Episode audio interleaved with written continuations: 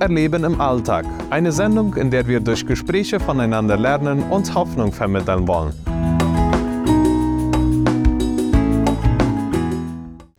Ja, hallo und herzlich willkommen zu einer neuen Ausgabe Gott erleben im Alltag. Ich habe eine Frage an euch, liebe Zuhörer. Seid ihr auch schon mal in Momenten gewesen, in denen ihr denkt, die einfach schwierig sind und ihr nicht mehr wisst, wie es weitergeht. Und dann kommt noch eine Sache obendrauf und ihr fragt euch, Gott, wieso muss mir das passieren? Sei es jetzt Krankheit oder wenn ich jetzt an, an die Corona-Zeit denke, wo wir sehr damit zu kämpfen hatten, weil wir nicht wussten, was kommt auf uns zu. Oder die Trockenheit im Chaco, wo viele Landwirte einfach kein Futter mehr hatten oder das Wasser knapp wurde und und man einfach nicht mehr weiß, wohin. Wenn wir jetzt in unsere Geschichte zurückdenken, in die christliche und auch in der mennonitischen Geschichte, ähm, seit dem Sündenfall im Garten Eden ist der Mensch immer wieder durch Krisenzeiten gegangen. Das Volk Israel musste fliehen und bis es erstmal im verheißene Land kam, musste es durch so viele schwierige Momente durchgehen. Und auch die Christen, nachdem Jesus tot war, die Gouverneure, die dann dran waren, die haben die Christen einfach verfolgt und die Christen haben sehr schwere Zeiten durcherlebt. Und wenn ich jetzt an, unsere, an uns Mennoniten denke und an unsere Geschichte, als wir von Russland fliehen mussten, es war ja auch nicht leicht. Und es kamen sehr schwierige Momente auf, auf den Mennoniten zu und die haben einfach durchgehalten und dieses Gottvertrauen. Und gerade über dieses Thema möchten wir heute reden, über diesen festen, starken Vertrauen und Glauben. Und passend dazu habe ich heute hier Ernesto Wiens bei mir im Studium. Und zusammen wollen wir heute etwas über Hebräer 11 sprechen. Hebräer 11 spricht dieses Thema auch an, über den Vertrauen und den Glauben. Und darüber möchten wir heute uns ein bisschen unterhalten. Ernesto, hallo und willkommen hier bei uns. Könntest du dich einmal kurz vorstellen? Ja, vielen Dank. Vielen Dank für die Einladung. Ja, ich bin verheiratet und wir haben zwei Kinder in Universitätsalter und ich arbeite als äh, Pastor und Kaplan in einer Universität, also beim Campus Gutenberg und habe auch die Bibelschule im IBA gemacht. Ja, so ich äh, würde sagen, bin sonst ein Laienprediger, wo ich dann verschiedene Gemeinden besuche und eingeladen werde, um verschiedene Themen äh, zu sprechen oder mein Zeugnis zu geben, weil ich ja äh, auch eine Erfahrung gemacht habe mit einem Motorradunfall. So dazu.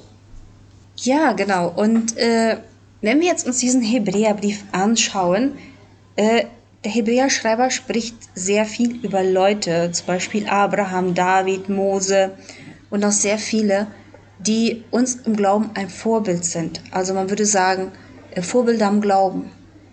Äh, und der Text spricht sehr oft über starken oder wahren Glauben und wahren Vertrauen. Was bedeuten eigentlich diese Worte? Ja, ich würde sogar sagen, es ist interessant, es wird sehr betont, der Glaube, der, das Vertrauen und aber, was ich hier würde noch hinzufügen, die Hoffnung, die starke Hoffnung auf Gott, dass es irgendwann besser sein wird und äh, das Beispiel, was wir ja gleich am Anfang haben, wird dann von Abel gesprochen. Und das ist sehr interessant, wie es dann da sagt, äh, durch sein Glauben hat er eben sein Opfer immer Gott gegeben und das kam äh, bis Gott äh, an. Und nicht nur das. Das war mir ganz interessant, und ist, wenn man die Bibel immer wieder neu liest, wo es dann sogar sagt, sogar nach seinem Tod wird das immer wieder hervorgehoben, dass er auf Gott vertraute. Und das ist interessant zum Beispiel zu unterstreichen, wenn ich da manchmal so sage und immer wieder Leute, die äh, jemand abgeben mussten, das ist nicht nur gerade so. Dahinter ist vielleicht auch eine Botschaft und eine Einladung oder für Leute, junge Leute, die vielleicht dann ihr Leben dann wieder zu Gott kehren Daher denke ich, ist es sehr interessant, dass wir diesen Text ein bisschen so verstehen, weil es ja da einmal so viele Namen erwähnt. Ich weiß nicht, ob es in der Bibel einen anderen Kapitel gibt, wo so viele Namen aus der Bibel selbst wieder erwähnt werden. So das ist interessant, wenn man Hebräer 11 äh, mal durchliest. Und auch ganz einfach, äh, wie der, der erste Vers schon mal sagt. Also der Glaube ist etwas, äh, der nicht sichtbar ist und wir aber im Vertrauen annehmen. Und da muss ich zurückdenken an meine Bibelschule, dann hatten wir auch mit dem Lehrer mal darüber diskutiert. Und das war ganz interessant, wie der Lehrer uns dann nur sagte, also unser Glaube ist nur aus Vertrauen. Ja, wir, können, wir können nichts beweisen, es ist nur Vertrauen und so können wir auch mit vieles mehr. Ja, also wenn man im Flugzeug einsteigt, dann äh, gehen wir mit dem Vertrauen, dass, das, äh, die, dass, dass die Flügel uns tragen werden. Wenn wir da nicht, nicht glauben, dann würden wir auch nicht äh, fliegen können. Ja? Und so könnte man andere Beispiele auch noch nehmen. Ja, das finde ich so interessant, dass Leute dieses Vertrauen hatten und das ist, und wie der Autor auch sagt, dass man das immer noch viele Jahre später immer noch davon spricht, von diesem Vertrauen. Wenn ich jetzt an Abraham denke, zum Beispiel, wo er seinen Sohn äh, Isaac opfern sollte und Gott ihm das sagte. Und, und Gott hat ja Abraham das Versprechen gegeben, oh, du wirst viele Nachkommen haben. Und jetzt hat er endlich einen Sohn, jetzt soll er dem opfern. Und dann denkt man sich auch so, äh, hallo, da stimmt ja irgendwas nicht. Aber Abraham hat einfach an Gott geglaubt, der hat auf Gott vertraut. Also Gott, wenn du mir gesagt hast, ich werde viele Nachkommen haben, dann werden da auch viele Nachkommen noch kommen. Und wenn ich jetzt meinen Sohn opfern soll, es einfach gemacht hat. Und wenn man so ein bisschen die äh, Geschichte der Christen hört, nach dem Tod Jesu, äh, die wurden ja regelrecht verfolgt von den Anführern und ähm, die mussten fliehen. Und und dadurch, dass die geflohen sind das, das, äh, und, und die wurden gefoltert, der Glaube hat deswegen, also dieser, die, der Christentum ist nicht ausgestorben, nein, der hat sich ausgebreitet. Es haben sich so viele bekehrt. Und wieso? Weil die Leute einfach gesehen haben, diesen Glauben und dieses Vertrauen, was die Leute haben, ja, und das hat, hat den so angezogen.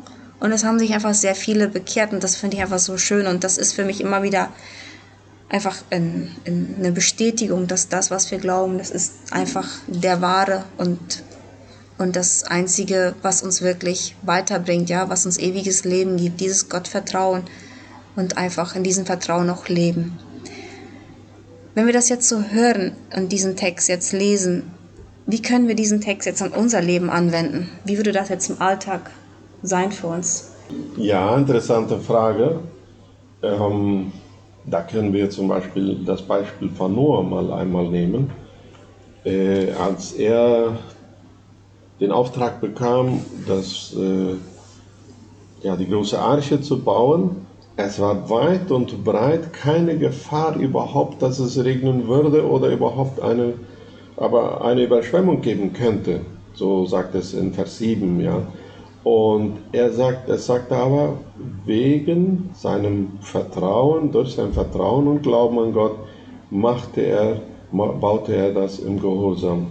Und Gott hat ihm das anerkannt. So, da haben wir ein Beispiel und das ist besonders, ich denke so, wie du schon erwähntest, äh, wenn ein Bauer auf dem Feld, ja, er pflanzt, äh, was er pflanzen möchte oder glaubt, dass es sein muss und er wartet im Vertrauen auf Gott, dass, es, dass der Regen kommt. Natürlich, man weiß ja ungefähr, wann die Regenzeiten normal sein dürften, dann passt man sich dem ein bisschen an. Aber so wie die Bibel sagt, also der Bauer pflanzt und äh, betet und wartet, bis es kommt. Ja. Äh, das ist einfach voller Vertrauen und ich bewundere immer wieder und habe auch viele Bauern dieses gehört, wie die dann sagen, einfach nur Vertrauen. Äh, da bleibt nichts anderes, wir können vieles vorbeugen, äh, aber dieses Vertrauen zu haben, der normale Zyklus wird kommen und es wird der Regen kommen, der kommen muss. Natürlich, äh, wenn es dann sich so lange zieht mit der Trocknenzeit, dann beten wir auch gerne dafür, ja, und das wollen wir auch immer wieder sehr klar haben ich denke schon, dass es richtig, dass wir dafür beten, dass es regnen soll äh, in, in, in, bei Zeiten. Und ja, was das jetzt im Leben bedeutet, würde ich einfach sagen, da haben wir vieles abzuschneiden.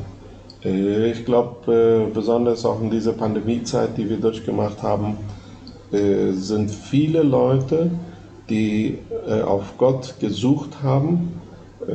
Ich würde mal von einem Pastor sagen, der sagte, im Google, wenn man das Wort Gott war eins von den meistgesuchten Wörtern in der Pandemiezeit.